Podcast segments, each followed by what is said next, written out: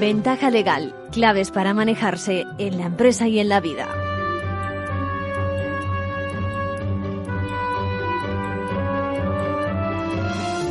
Bienvenidos, bienvenidos a Ventaja Legal, nuestra cita semanal con el mundo jurídico que pretendemos que esté bueno, todo muy clarito en cuanto al lenguaje, a temas, al alcance de todos, ¿no? Lo nuestro es divulgar, puro servicio público. Hoy con las noticias de nuestros compañeros de la abogacía, también nos vamos a preguntar dónde estamos en materia de concursos a nivel de empresas, concursos de acreedores. Llamaremos a Paula Herrero, directora junta de IActivos, y en la segunda parte nos visita el notario Jorge Prades López para hablar precisamente de la guarda de menores, es decir, cómo los notarios pueden eh, sernos de ayuda para eh, cuando necesitamos un, apoyo, los padres, progenitores, etcétera. Bueno, y seguiremos, por supuesto, con los episodios que estamos haciendo sobre la crisis de pareja eh, o de matrimonio. Lo que pasa es que hoy directamente entramos, hablamos de la pareja de hecho, y en ese punto en el que se produce la ruptura.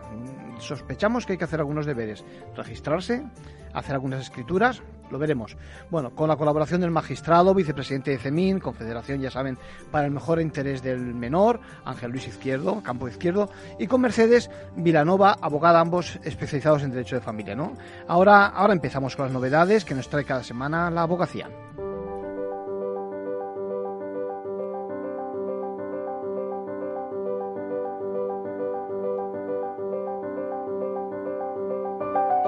Ahora en Ventaja Legal, la actualidad semanal de la abogacía. ¿Qué tal Isabel? ¿Qué tal Aida? Hola, hola, buenas tardes.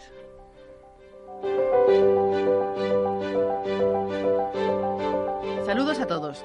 El pasado 1 de julio ha entrado en vigor el nuevo Estatuto General de la Abogacía, que actualiza la normativa que regula la profesión. Analizaremos las principales novedades que introduce en su ejercicio diario. Hablaremos también sobre las jornadas de derecho de familia, organizadas por la Asociación Española de Abogados de Familia, que han tenido lugar este fin de semana. Y les contaremos, además, que las octavas juntas de gobierno de la abogacía ya tienen fecha para este año. Se celebrarán en septiembre en Bilbao bajo el lema Somos Abogacía. Comentamos de forma muy breve otras cosas que han sido noticia esta semana. Una sentencia del Supremo actualiza la pensión de viudedad cuando la primera esposa también fallece. A partir de ahora, las personas viudas que compartan la prestación con un cónyuge anterior de su pareja fallecida percibirán el 100% de la misma si dicho excónyuge fallece. Federico Fernández, decano de Jerez de la Frontera, nuevo presidente del Consejo Andaluz de Colegios de Abogados. Tomó posesión la semana pasada como presidente de este consejo, en el que están representados todos los colegios de abogados andaluces. El Colegio de Zaragoza asesorará en igualdad, delitos de odio y no discriminación. Se orientará sobre cuestiones jurídicas y derechos de las personas LGTBI, así como los procedimientos administrativos que puedan necesitar para las personas trans. Los premios Valors reconocen la abogacía del turno de oficio por su labor durante la pandemia. Estos galardones del Consell de la Advocacia Catalana reconocen a aquellas personas, entidades e instituciones que destacan por su defensa de los derechos humanos y por su lucha contra las injusticias. El jueves 1 de julio entró en vigor el nuevo Estatuto General de la Abogacía, que introduce importantes novedades. Una de las principales es la regulación del secreto profesional, consagrado ahora como un deber y un derecho de todos los profesionales de la abogacía. También obliga a anticipar a los clientes un cálculo aproximado de cuáles serán los honorarios, así como informar sobre la viabilidad del asunto que se les confía procurando disuadir de promover conflictos o ejecutar acciones judiciales sin fundamento. Por ello, deberán aconsejar a sus clientes sobre las vías alternativas para la mejor satisfacción de sus intereses.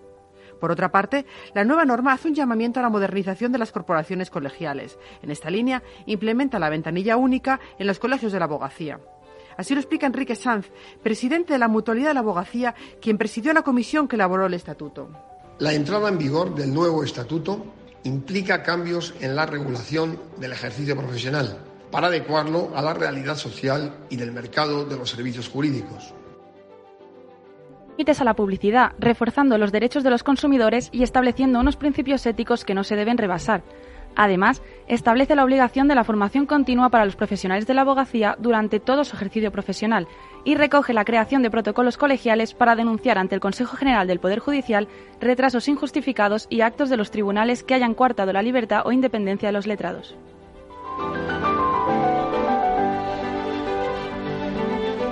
La presidenta del Consejo General de la Abogacía, Victoria Ortega, reivindicó el papel clave de los profesionales de la abogacía en la defensa de la familia Lo hizo durante la inauguración de las últimas jornadas de Derecho de Familia organizadas por la Asociación Española de Abogados de Familia.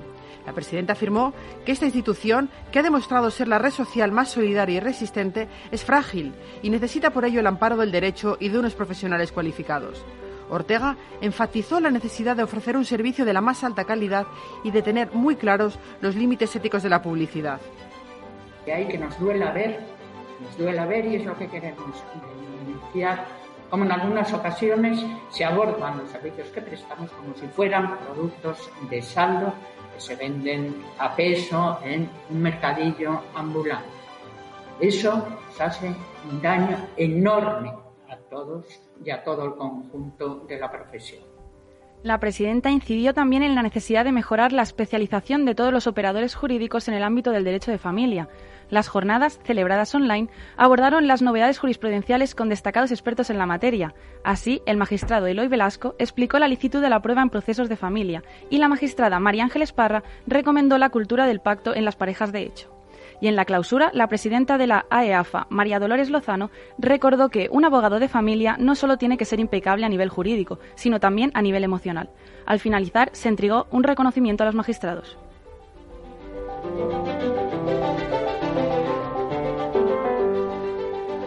Las octavas jornadas de juntas de gobierno de los colegios de la abogacía ya tienen fecha. Se celebrarán entre el 8 y el 10 de septiembre en el Palacio Escaulduna de Bilbao. El encuentro reúne a los miembros de las juntas de gobierno de los 83 colegios y a los responsables de los consejos autonómicos. El lema de las jornadas será Somos Abogacía. El nuevo estatuto y las buenas prácticas de los colegios serán dos de los ejes temáticos de este encuentro, en el que más de 700 abogados y abogadas de toda España abordarán los principales cambios que se están produciendo dentro de la profesión. Jordi Alvareda, vicesecretario general del Consejo General. Las jornadas de juntas de gobierno son una forma de reivindicar nuestra profesión y también de hacerla avanzar desde los colegios. Durante estos tres días debatiremos sobre los principales retos de la abogacía en los próximos años y cómo podemos afrontarlos. En las sesiones se analizarán aspectos como el refuerzo del secreto profesional, el compromiso de los colegios de la abogacía con la calidad de los servicios, la sostenibilidad, la publicidad en la profesión y el futuro de las instituciones. Además, se compartirán buenas prácticas en materias como servicios y prestaciones de los colegios a colegiados y ciudadanía, formación, turno de oficio, deontología o conciliación e igualdad en la abogacía. Al término de cada taller serán elegidas las mejores prácticas. Las principales ponencias serán emitidas a través de streaming. Y terminamos con el abogado o la abogada de la semana. ¿Quién es Aida y por qué? En esta ocasión no se trata de una abogada, sino de una jurista, Ruth Bader Ginsburg, magistrada de la Corte Suprema de Estados Unidos, fallecida el pasado mes de septiembre. La World Jurist Association ha celebrado esta misma mañana en Madrid un homenaje internacional a la magistrada, reconocida mundialmente por su defensa en la equidad de género y los derechos civiles a lo largo de su vida. En dicho homenaje ha intervenido su hija, Jane Ginsburg. Como mi madre destacaba frecuentemente, hasta que los padres no tengan la misma responsabilidad en el cuidado de los hijos y las tareas domésticas, las mujeres no alcanzarán la igualdad real. Y es que, como mi madre comprobó, la ley no avanzará hasta que no la haga la sociedad. Además, esta tarde se entregarán las medallas de honor Ruth Bader Ginsburg a ocho reconocidas mujeres juristas que han promovido la igualdad de género durante toda su carrera. Se trata sin duda de un merecido homenaje y con esto terminamos por hoy. Hasta la semana que viene. Muchas gracias Isabel, muchas gracias Aida. Hasta la semana que viene.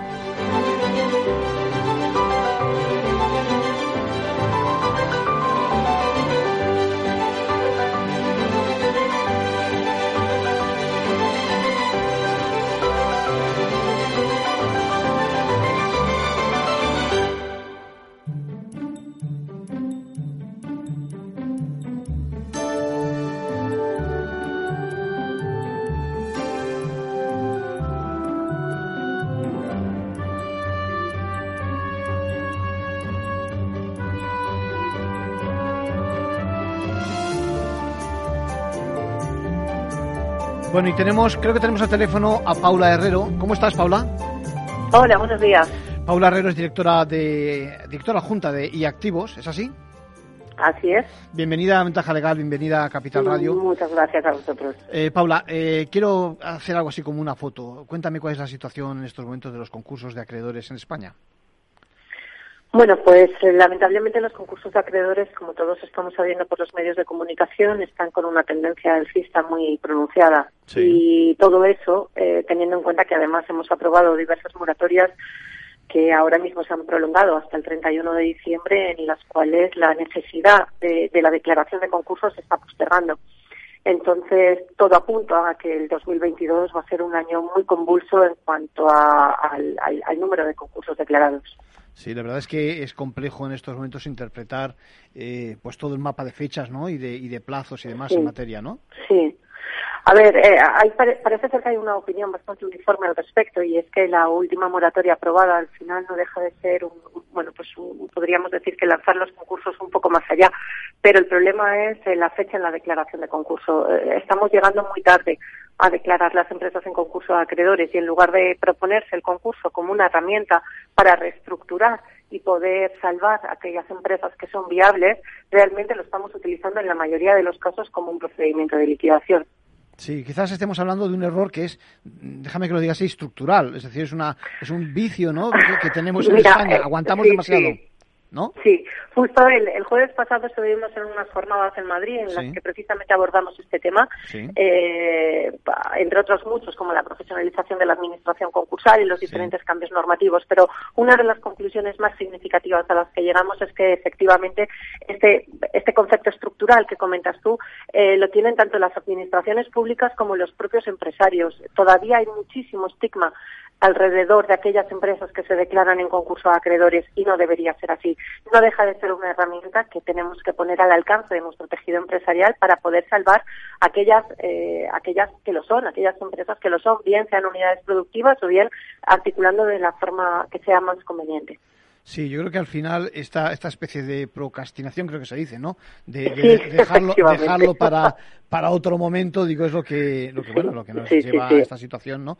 Eh, Totalmente. Eh, en estos momentos, además, también estamos a, digamos, a las puertas de reformas, ¿no? En la materia.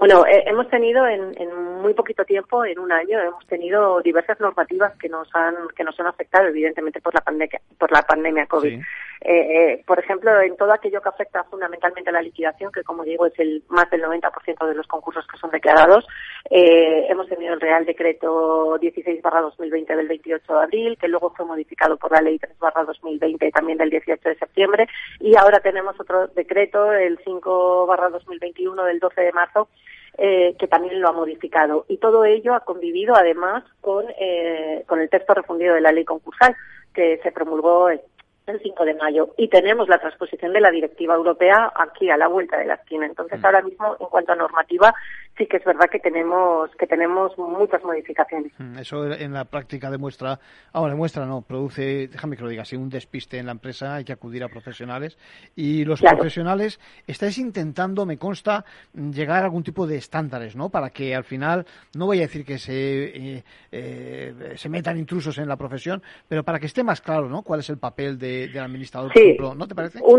Una de las cuestiones precisamente que, que genera mucha más eh, controversia en, este sector precisamente eh, es, el número de administraciones concursales que puedan proliferar.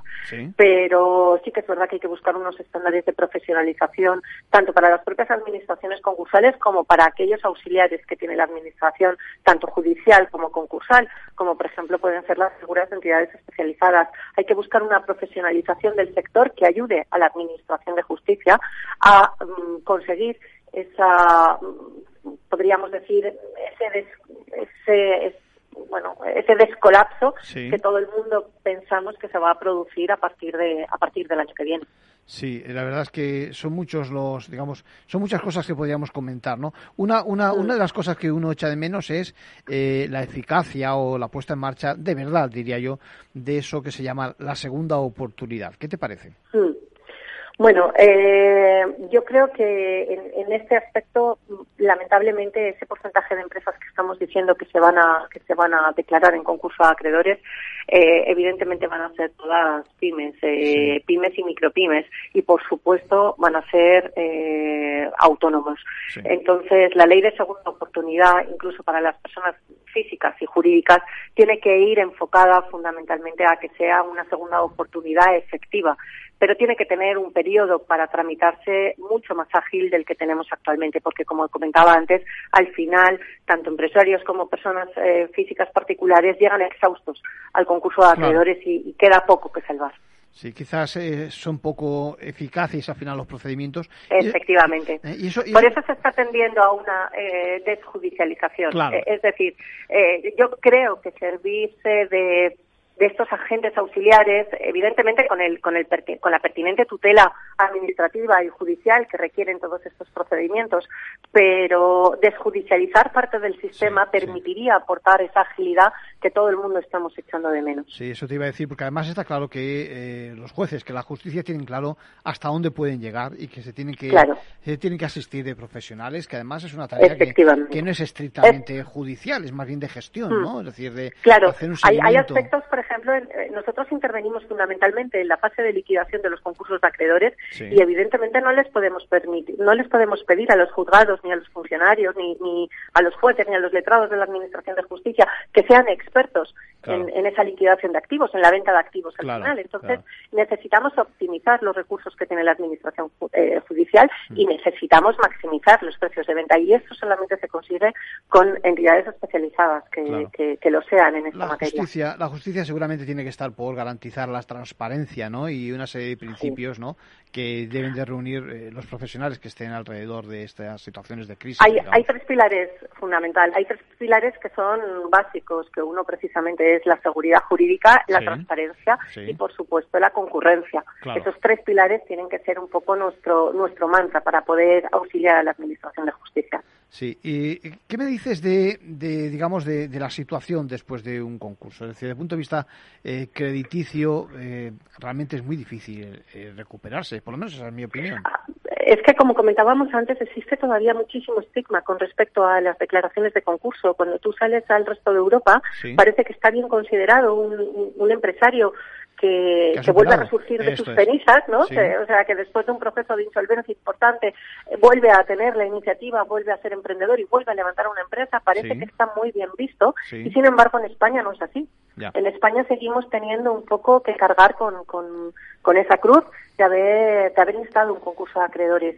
Y al final no nos olvidemos el concurso el concurso de acreedores tiene que ser una herramienta más, pero no tiene por qué ser la última. Me dan ganas de hacer una broma muy macabra y es, pero de verdad se sale de un concurso de acreedores, porque la verdad es que la sensación que se tiene en la calle va por esa línea, mm. es decir, que es muy negativa, ¿no? Que el paso siguiente al, al, concurso es directamente la liquidación. Sin embargo, eh, mm. en muchos casos, y si no se aguanta, como decíamos al principio, demasiado, eh, precisamente hay unidades productivas que podían perfectamente estar en el mercado al día siguiente. Perfectamente.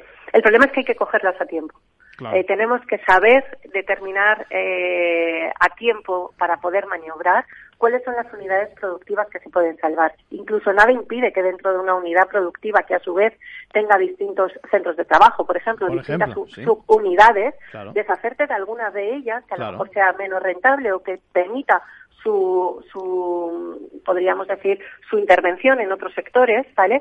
Y salvar aquellas que sí que lo son en el sector que, te afecta. Mm. Creo que es importante que tanto empresarios como los asesores de los empresarios, los profesionales que estamos metidos dentro del mundo de la reestructuración o de la insolvencia, seamos capaces de determinar en qué momento hay que poder hay que intervenir. En vuestra experiencia, ¿se puede hablar de diferentes sectores con diferentes efectos o más o menos la tónica es general? Por ejemplo, en estos, momentos, en estos momentos, por ejemplo, eh, pues todo el sector relacionado con la restauración, con el espectáculo, por poner un ejemplo, lo, mm, ha pasado fatal, eh, mm. pero quizás ha podido aguantar y igual ahora se recupera, no sé. A ver, lo veremos a partir del año que viene cuando se acabe la moratoria. Eh, realmente hay sectores que todos intuimos que van a estar más afectados. En su momento, en el 2008-2009, las empresas de la construcción y las promotoras fueron las, las más afectadas.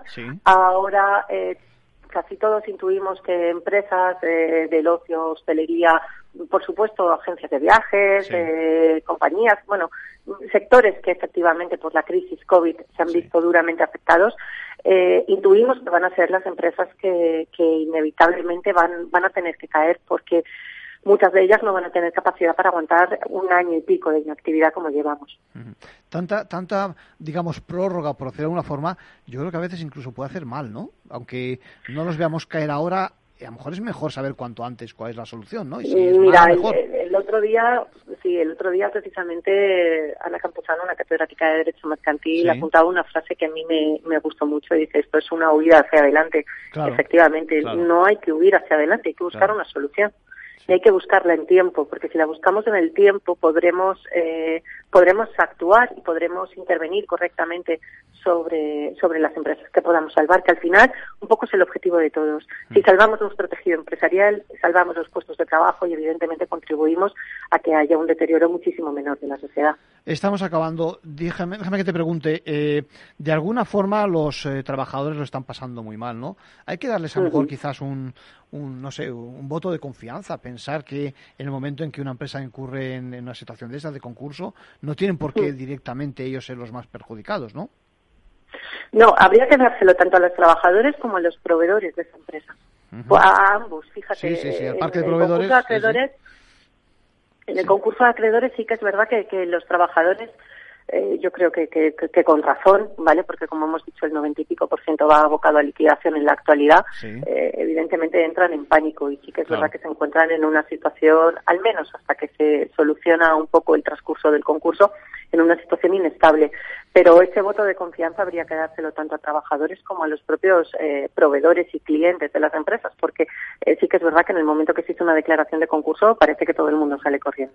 Bueno, Paula Herrero, directora de Junta de Activos, eh, muchas gracias. En un nada, en, siete minutos hemos dado un repaso de arriba abajo a la situación eh, y os felicito por la jornada que tuvisteis el otro día y seguiremos Muchas en gracias, Arcadio. Venga, un abrazo. Estupendo. un abrazo. Adiós.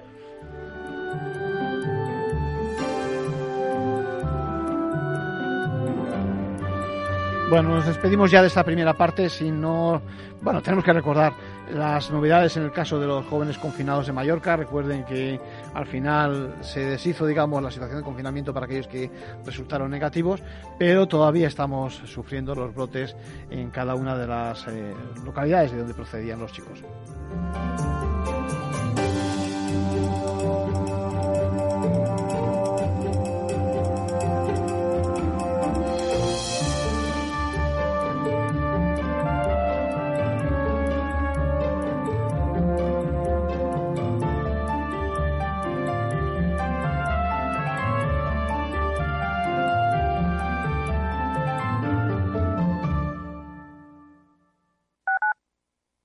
Radio en Madrid 105.7, Capital Radio. Memorízalo en tu coche. Disfruta de la mejor cocina gallega en Montes de Galicia. Todo un clásico moderno en el barrio de Salamanca. Disfruta de la variada dieta atlántica, de las mejores carnes y pescados tratados con respeto y transparencia y regados con una de las mejores bodegas de la zona. En grupo, en familia o en pareja, Montes de Galicia te ofrece el espacio perfecto en cada ocasión. ¿Está pensando en montar una empresa pero no se atreve a dar el paso en solitario? Busca una marca conocida y consolidada que le respalde. En Franquiciados le ayudamos a elegir el negocio que más se ajuste a sus necesidades. Franquicias de éxito, innovadoras, de baja inversión. Los miércoles a las 12 en Capital Radio tienen una cita con el único programa de radio de España especializado en la industria de la franquicia. Franquiciados con Mabel Calatrava.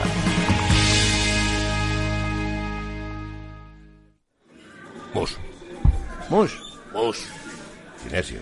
Te toca, Sinesio. ¿Qué pasa? Oye, Sinesio, ¿no? ¿Qué, ¿Qué te pasa a ti? Que te veo muy onnubilado, que no te veía yo así de ausente desde que te prometiste con la maruja. Si es que tengo un aparato que me resuelve todas las dudas, estoy a la última en los mercados. Anda, mira, ya está Sinesio con sus inventos. Sinesio el ingeniero. Atiende, Paco, mira lo que he descubierto. Alexa, Ponme Capital Radio, moja. Te damos la bienvenida a Capital Radio. Puedes escuchar la señal en directo o nuestros mejores audios en formato podcast.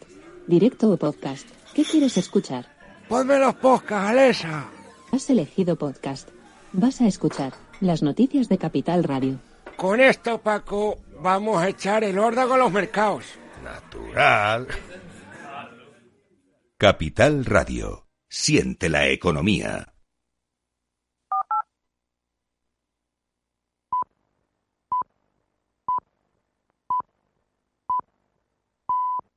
Ventaja legal con Arcadio García Montoro.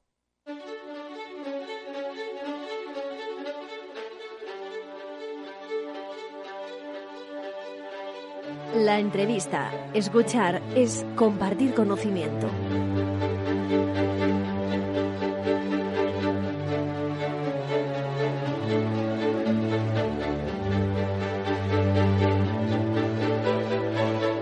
Nuestra sociedad es cada vez más compleja, contempla una variedad de situaciones inmensas en donde nuestros menores, ya saben, esos eh, que nos preocupan tanto en ventaja legal, pues tienen que ser muchas veces objeto de protección. Y aquí resulta que aparece también el papel del notario, ¿no? Eh, la legislación del menor, digamos, también demanda al notario que ocupe su papel. Para, para que nos explique exactamente, contamos hoy con nosotros, eh, nos visita Jorge Prades López. ¿Cómo estás, Jorge? Pues muy bien, encantado de estar aquí. Como notario me consta que estás muy involucrado, muy involucrado en el tema de la protección de, los menores y hay, hay novedades, ¿no? De alguna forma, digamos que hay una circular del, Consejo que os anima o de alguna forma aclara muchos temas con razón al papel que tiene que ocupar el notario en estos casos, ¿no? Efectivamente, el notariado está dispuesto y abierto a las necesidades de las personas con las que con las que trata a diario y es frecuente en una sociedad pues tan globalizada que verdaderamente haya que atender las demandas de muchos progenitores que se ven en la necesidad de, auxiliarse en ocasiones de personas cercanas, de familia, eh, por diferentes motivos.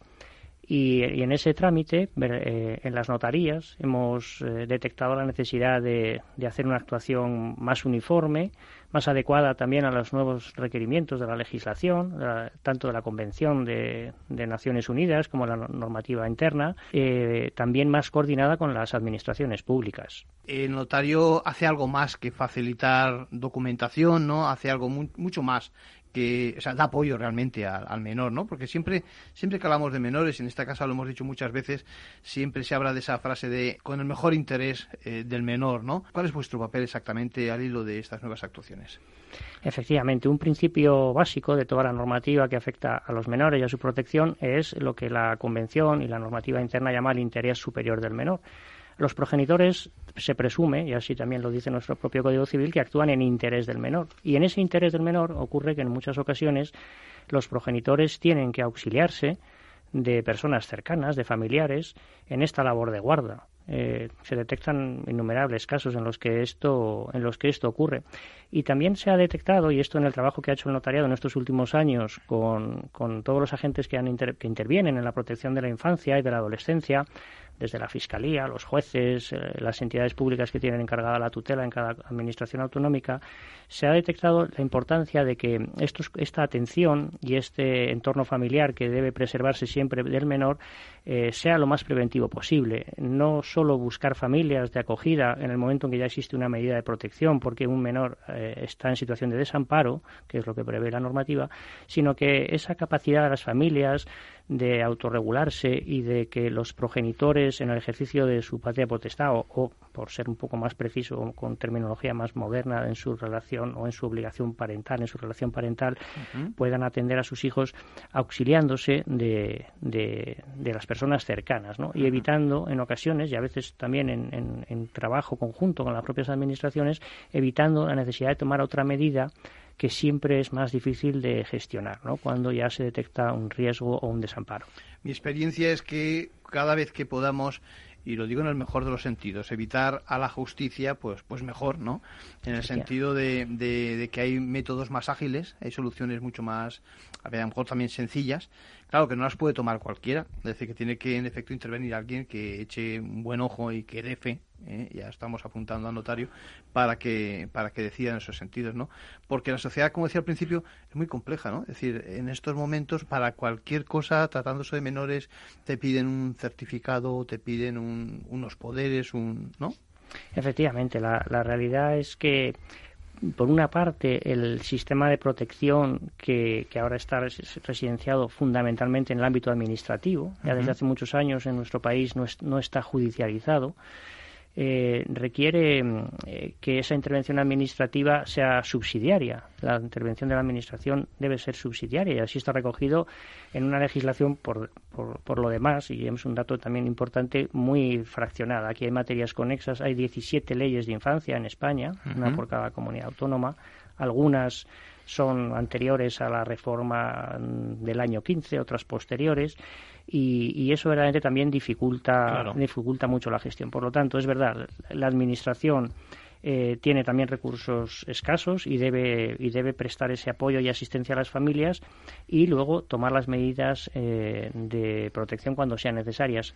Pero hemos detectado en todo este trabajo que, hemos hecho desde el Consejo, con, ya hemos hecho hasta dos jornadas eh, en el Consejo General de Notariado con todos los agentes, que hay que volcarse muy especialmente en toda esa etapa previa, preventiva, generar esos, esa red de familias, generar esos recursos para que las familias puedan auxiliarse, puedan apoyarse, para que uno pueda ayudarse de las personas cercanas. Y esto no evita que sea o no impide que sea en colaboración o en un trabajo conjunto con la administración, que detecta, por otra parte, situaciones de riesgo que hay que afrontar. Claro. ¿eh? el ámbito educativo, el ámbito sanitario son indicadores y también el ámbito notarial, en menor medida, son indicadores de una posible desprotección. Imagino que la coordinación con fiscalías, la coordinación con policía en los casos en los que procede y demás es fundamental, ¿no? Me imagino que eh, su intervención consiste en eh, hacer actas o en hacer escrituras? ¿En qué, en qué se plasma en concreto? En el ámbito notarial, las demandas que, nos encontramos en el día a día se refieren mm, fundamentalmente a, la necesidad de, otorgar lo que tradicionalmente se venía conociendo como un poder, que hoy eh, entendemos que debe asimilarse más a una escritura de auxilio o extensión en el ejercicio de la guarda con determinados requisitos también puede quedar bajo la fe pública notarial la constancia de una situación de guarda de hecho. La guarda de hecho es una institución que no está que en el ámbito de los menores es siempre provisional a diferencia de lo que ocurre con las guardas de derecho ahora precisamente con la nueva modificación en todo el ámbito civil con la discapacidad que es una medida de apoyo estable. En el ámbito de la infancia es una medida provisional pero que conviene poder dejar reflejada. Entonces en el ámbito notarial también hemos establecido los criterios para que quede constancia de una posible guarda de hecho altruista que en todo caso el notario comunicará a la entidad pública encargada de la tutela de los menores en el ámbito autonómico o a la Fiscalía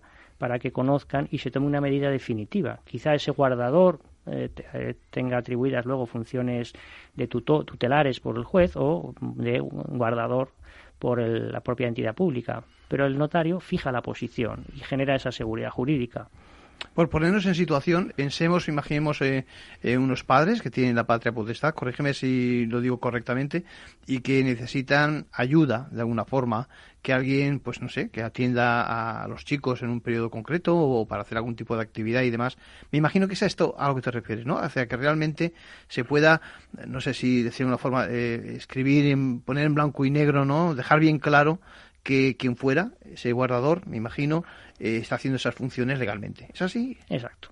Aquí debemos partir de un principio fundamental, que es el derecho de los niños y niñas y de los adolescentes a crecer en familia. Y podríamos decir incluso algo más, ¿no? A crecer en su familia.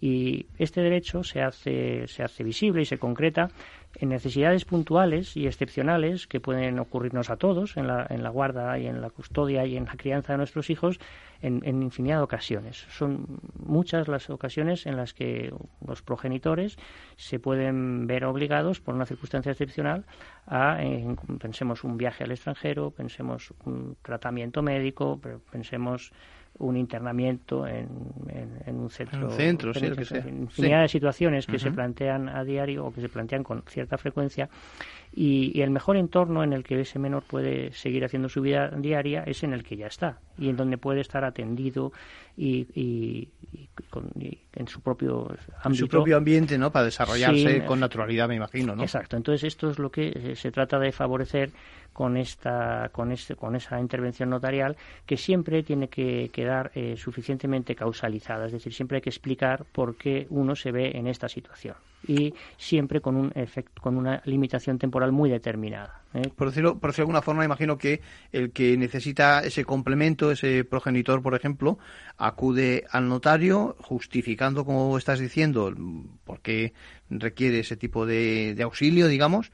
Y vosotros me imagino que hacéis también algún tipo de, de chequeo, ¿no? Es decir, que precisamente eso es la aportación del notario frente a que lo haga, yo qué sé, un letrado o cualquier otro profesional, ¿no? Efectivamente, el notariado tiene la gran ventaja de que, bueno, estamos cercanos, ¿no? Estamos, hay 2.800 notarios en toda España y uno sabe bien cerquita dónde tiene su, su notaría y puede ir a hacer esta, hacer esta consulta y hacer, y hacer este documento. Y a plasmar, el notario va a plasmar esa voluntad en un documento en la que, como tú dices, efectivamente va a verificar eh, que el interés del menor está siendo protegido y que el, el, padre, a quien se presume que actúa en el interés de su hijo, porque precisamente, y eso ya también lo tiene dicho nuestro Tribunal Supremo, la primera medida de protección precisamente es la patria potestad. y, hay que, y, debemos partir de la presunción de que se ejerce en interés de los hijos. Correctamente, sí. Y en este ámbito eh, se verifica por el notario efectivamente que exista una causa que justifique esta medida excepcional, que siempre es excepcional, porque evidentemente la guarda debe ser ejercida por, por sus titulares, que son los progenitores, pero no siempre se puede. Justificando esta situación, eh, y también en presencia del guardador, que asume unas obligaciones muy importantes eh, y siempre por un ámbito temporal limitado. En todo caso, la guarda administrativa, que es esa posibilidad que contempla el Código Civil de que ante circunstancias excepcionales un progenitor eh, encomiende esa guarda a la propia administración, sin necesidad de que, entre en que esté en suspenso la, la patria potestad, eh, hace, eh, hace razonable que en el ámbito de la, de la propia autonomía de, las, de la voluntad ¿no? y esta privatización un poco del derecho de familia, que es quizá lo que está en el trasfondo del debate, pues sea posible eh, hacer esta, esta, este auxilio. ¿no? E, es un apoyo interfamiliar. Sí, porque lo que veo yo es que es, digamos, un formato que complementa al, al padre que o a la madre que en un momento dado pues necesita esa ayuda sin necesidad de ocurrir yo lo voy a decir así, a la, justicia en el sentido de, de una fórmula, yo que sé, de crisis o un poco trágica, ¿no? También que, que, que, le complica también la vida al menor, quizás, ¿no? ¿Es así el formato? Sí, y además puede ser complementario a la intervención de las administraciones. Por un lado, la asistencia a la infancia es competencia autonómica, eh, perdón, es competencia municipal, es decir, los servicios sociales en el Ayuntamiento de Madrid, por ejemplo, sin ir más lejos, pues hay hasta siete centros de atención a la familia dentro de los 21 distritos y ahí se atiende las situaciones de riesgo que se detectan en cualquier menor, que, que normalmente se introducen en el sistema a través del sistema educativo, que es el que detecta una situación de posible desprotección.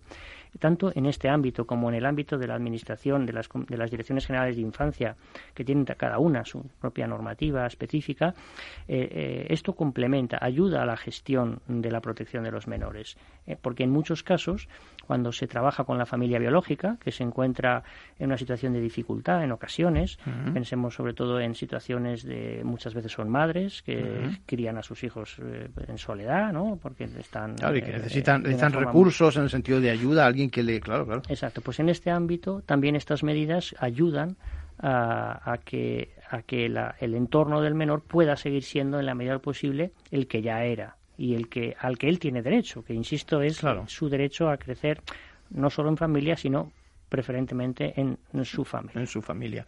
Pongámonos en el peor de, en el peor de los casos. Alguien solicita esa extensión de ayuda, digamos, acude a la notaría y el notario no lo ve claro. Me imagino que también habrá casos donde hay que denegar ese, esa fórmula, ¿no? Por supuesto, por supuesto. Si el notario intuye cualquier situación que no responda a, una, a, un espíritu meramente altruista, denegará a su ministerio y lo comunicará uh, bien a Fiscalía o bien a, a, la administración autonómica competente. E incluso en caso de que no exista de una forma objetiva una situación que, permita llegar a esa conclusión, eh, también se establecen algunos criterios en los que en los que comunica el notario la, la, situación porque se entiende conveniente que la administración que tiene la, esta, esta, encomendada esta misión de la protección de la infancia y la adolescencia conozca este caso concreto. Pues pensemos el supuesto en que a lo mejor ese guardador, esa persona que auxilia, no es familiar directo, sino es una persona allegada o pensemos en un supuesto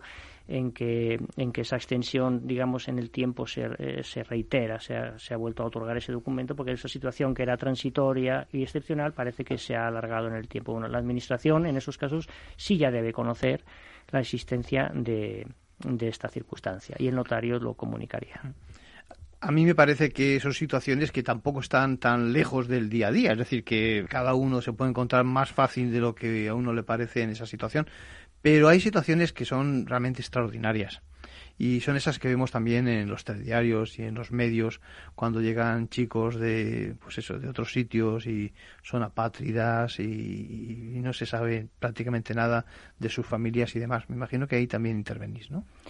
En, en, este ámbito, de, en el notariado, estamos trabajando para tratar de colaborar, al menos en la documentación de estos, de, estos menores, de los ¿no? menores mm, que a veces entran en el sistema de protección y salen del sistema de protección y todavía no tienen solventado su documentación, porque no vienen indocumentados de su país de origen. Eso es gravísimo. Eso, Eso es, si, si, si, le pasa a cualquier nacional, en cuanto está caducado el DNI o cualquier cosa, lo pasamos mal. En estos casos, que no tienes casi personalidad, parece, ¿no? Eso es una situación muy dura, muy difícil, que ya, digamos, te, te sitúa en la exclusión social casi claro, por, por claro. definición. Entonces, ahí se está trabajando.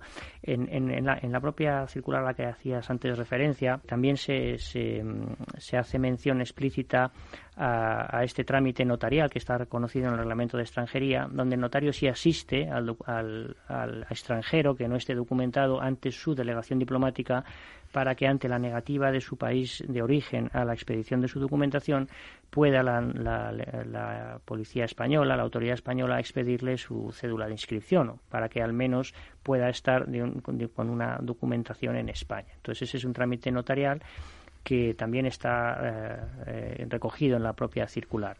Y se está trabajando también en la posibilidad de establecer algún tipo de documentación para estos menores en tránsito que nacen y no tienen acceso al registro civil, que son situaciones además en sí mismas muy peligrosas para, para porque primero de los derechos es, es existir, ¿no? Claro, es, sí. Jurídicamente Sí, está sí. reconocido y Bueno. sin ese primer derecho, pues verdaderamente eh, es difícil resto, ejercer los demás. Claro, claro, ¿eh? sí. Además, el que no existe de esa forma lo hacen no existir de cualquier forma. Y es tremendamente vulnerable. Claro, claro. Frente a unas situaciones de, de abuso es tremendamente vulnerable. Don Jorge Prades López, notario, muchas gracias por visitarnos a Ventaja Legal y en Capital Radio. Ha quedado muy claro esta, esta versión social, como siempre, de los notarios. Seguimos en contacto conforme veamos alguna incidencia nueva en, en la materia. Muchas gracias. A su disposición, pues muchas gracias.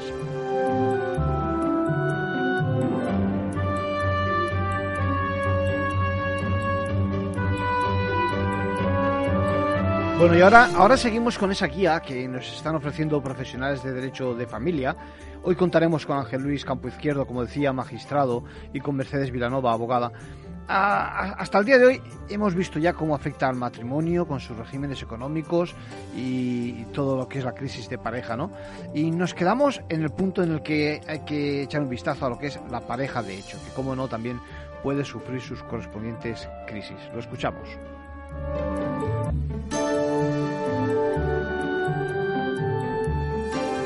Por dejar un poco el tema de las parejas de hecho eh, clarito, aunque no exista un régimen específico para la pareja de hecho, eh, diríamos que recomendamos que hagan algún tipo de acuerdo sobre el régimen económico, ¿no, Ángel? Por ley, que sí está regulado, es las parejas de hecho, si no dicen nada, se casan en un sistema similar al de separación de bienes. Es decir, cada uno lo que adquiere es suyo y en caso de dudas si se produce una adquisición, lo hacen al 50%. Bien. Eso es el carácter que dice la ley como supletorio a ese acuerdo.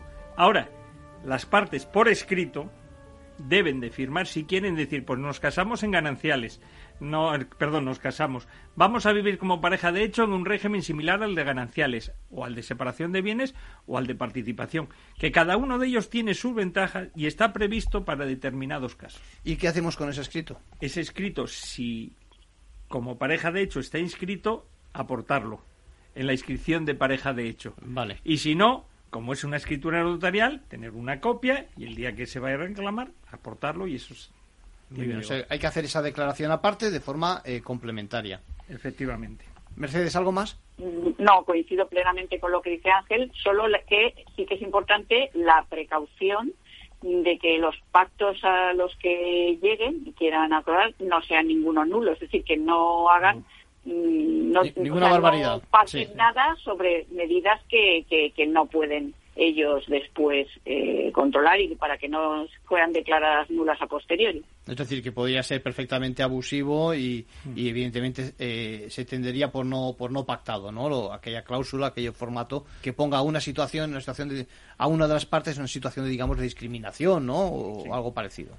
Mira, sobre todo estoy pensando en, en temas, por ejemplo, que puedan atañer al interés de los hijos, por ejemplo. Por ejemplo. Eso, por ejemplo, sería nula. Cualquiera que fuera contraria a las leyes, a las buenas costumbres, cualquiera que limite la igualdad de derechos entre los cónyuges, por ejemplo. Todas estas serían nulas. Entonces, pues bueno, sí que es cierto que, que um, yo creo que necesitarían un poco de asesoría legal antes, o notarial antes, de hacer esos, esos acuerdos. Sí, porque si no, se firman, se ponen en marcha, luego alguno mm, lo quiere ejecutar y tiene que ir a la justicia para que la justicia decida si aquello, si aquello era merecedor de la nulidad o no, y ya la hemos liado otra vez, ¿no? hemos prolongado el procedimiento, ¿no, Ángel?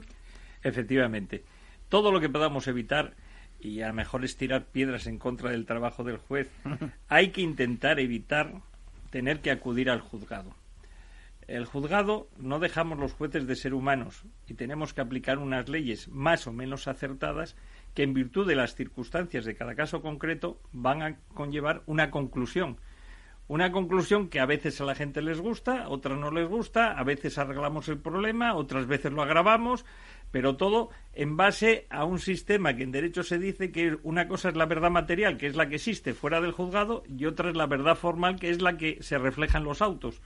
Y a veces no coinciden, y nosotros tenemos que resolver en base a la verdad formal. Vamos ahora con el tema de, digamos, el abanico de, pactos que se pueden eh, realizar. Es decir, los regímenes, ya lo hemos comentado, que si las los gananciales, que si la separación, etcétera, etcétera. Sí, pero en los regímenes yo creo que hay que tener muy claro lo que conlleva cada régimen. Porque eh, en España, inicialmente, se hablaba del régimen de gananciales porque estaba previsto para proteger a una de las partes en el matrimonio más débil, normalmente a uno de los cónyuges que no había trabajado y no tenía ingresos. ¿Por qué? Porque en el régimen de gananciales, en principio, respecto de cualquier régimen, hay que tener en cuenta que lo que tú tienes antes de casarte, eso es tuyo y no lo toca nadie, salvo que voluntariamente quieras aportarlo o hacerlo común con el otro. Entonces, los regímenes se refieren siempre a adquisiciones posteriores a la celebración del matrimonio. Entonces, en el régimen de gananciales, ¿qué pasa? Que todo lo que se adquiere después de contraer matrimonio se hace ganancial, común por mitad. Entonces, eso conlleva que cuando se separa uno, se divorcia, que habría que ver cuándo se disuelve el régimen económico matrimonial, si por sentencia o separación de hecho, es cuando empieza ese proceso tan complejo que tiene dos fases, que hay que, hay que hacer un inventario con el activo y el pasivo, y la diferencia es lo que se divide al 50%. Y luego la liquidación, que es, una vez que he determinado cuál es el remanente, hacer dos lotes iguales. Entonces, liquidación de sociedad de gananciales. Es un régimen que favorece a la parte más desprotegida.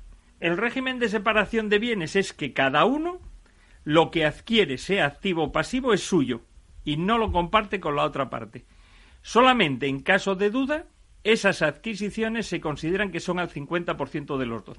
Por lo tanto, el régimen de separación de bienes se suele denominar como antirrégimen, porque no hay régimen, porque no hay elementos comunes. Aunque luego hay un artículo que si da tiempo hablaríamos, que es la indemnización por dedicación o trabajo para la casa, que algunos consideran que es la liquidación de este régimen. Y luego hay un tercer régimen, que para mí es el más justo, es una opinión personal, no en derecho, una opinión personal como persona que aplica el derecho, que no se está utilizando en España prácticamente, que es el régimen de participación. La participación. El, régimen de participación es que cada uno tiene unas aportaciones. Entonces, ¿qué es lo que vamos a repartir a la hora de disolver? Pues los incrementos patrimoniales que he tenido. Entonces, si yo, marido, me caso teniendo 100 y gano durante el matrimonio 50, mi incremento ha sido 50. Ese 50 es lo que tengo que repartir con la otra parte. Y la otra parte igual, exactamente. La otra parte igual. La otra parte, por ejemplo, empieza con 75 y ha ganado, incrementado su patrimonio en 25. Pues tendrá que repartir con el otro esos 25.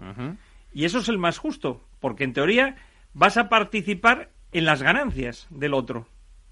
Pero ese no sé por qué en España no se utiliza. Y por repetirlo y por aclararlo, es decir, sin embargo, aquello con lo que uno viene al matrimonio es de cada uno de ellos. en la participación, ¿eh? Sí, ¿no? Sí, salvo que tú lo quieras aportar al matrimonio y hacerlo común, que eso se puede hacer. Bueno, que, puedes hacerlo como cualquier donación constante del matrimonio también, me imagino, ¿no? Sí, sí, sí, sí. Pero no, eso no se considera como donación, es una aportación y lo convierto en ganancial. Coincido plenamente con Ángel en que el régimen de participación es el más justo, ¿vale? Eh, el del régimen de sociedad gananciales, mm, yo cuando le tengo que explicar a mis clientes cómo, en qué consiste o para que lo distingan de los otros, les hablo de esta manera. O sea, yo les digo que cuando se compra algo eh, por, un, por un matrimonio que está en sociedad gananciales, el 100% de lo que han comprado es de los dos. Y digo el 100% porque en el momento que lo liquiden ya determinarán qué es lo que le corresponde a cada uno. Porque puede ser que compren varias cosas y al final, pues esto será para ti, esto será para mí, y en fin, ya se determinará. Pero de momento el 100% de ese bien es de los dos. Se reparte, por, se reparte por mitades. No, no, no, no, no.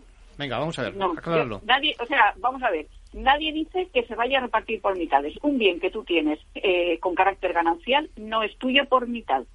Tú no sabes qué parte es tuya. Realmente todo es tuyo, igual que lo es del, otro, porque en el momento que liquides ya determinarás si tú te quedas esto o te quedas aquello. Vale, bueno matiz. Sin embargo, en el régimen de separación de bienes, tú ya estás determinando desde el principio el porcentaje que tienes en ese bien porque si no dices nada lo puedes comprar al 50%, con lo cual tú ya sabes que eres propietario del 50%, o lo puedes comprar en otra proporción, pero tú ya estás determinando en qué proporción lo adquieres.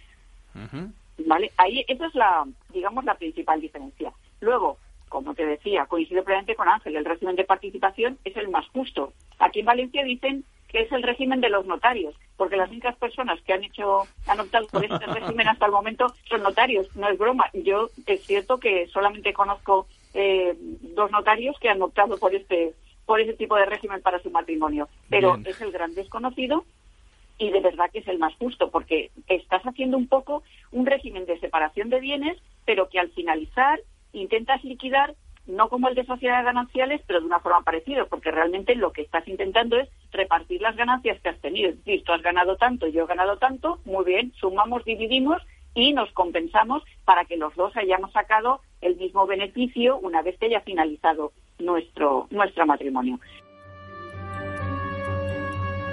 Bueno, seguimos avanzando. Yo creo que ya tenemos claro cuál es el modelo económico de las parejas de, hecho. Por defecto, parejas de hecho, decimos, cada uno llega con lo suyo y el 50% de lo que resulte de esa vida en común, pues eh, para cada uno de los cónyuges. Bueno, en este caso no de los cónyuges, de la pareja. Bueno, ojo, recuerden que hay que fijar por escrito el acuerdo, que puede ser cualquiera de los que hemos hablado también, con anterioridad, eh, en otras ediciones, gananciales, participación, etcétera, y poco más. Les invito a que nos sigan en nuestra próxima edición de Ventaja Legal la semana que viene.